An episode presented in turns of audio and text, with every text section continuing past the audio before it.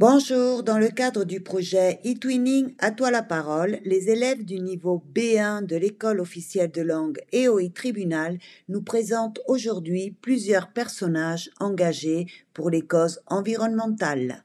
Merci.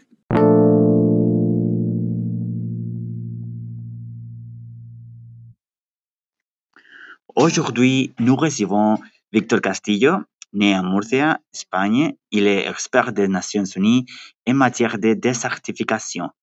Bonjour Victor, je voudrais savoir comment êtes-vous devenu un expert en matière de désertification. Eh, bonjour Alex. Comme tu sais, je suis docteur ingénieur forestier et professeur de recherche au CECIT.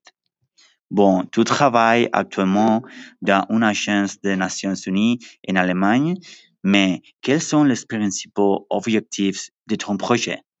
Eh, L'agence facilite les projets de coopération entre pays développés et les pays du tiers-monde pour faire travaux sur des projets de transfert de connaissances et des travaux sur des projets technologiques dans le domaine de la gestion durable de la Terre. Merci Pedro.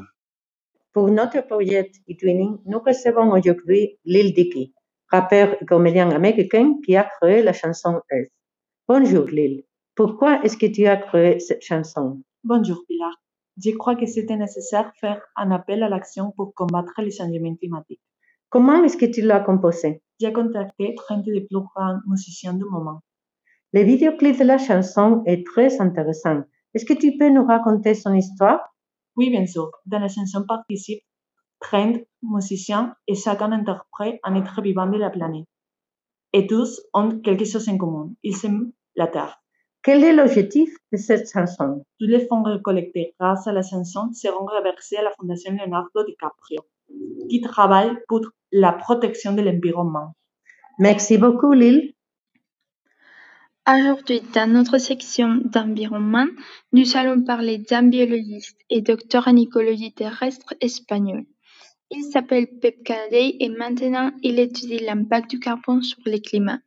Canaday explique qu'il y a encore du temps pour arrêter le changement climatique. Il y a de l'espoir. Le problème, selon lui, c'est le manque d'intérêt du gouvernement. Nous devons faire pression sur l'industrie, l'économie et la technologie pour réduire des émissions.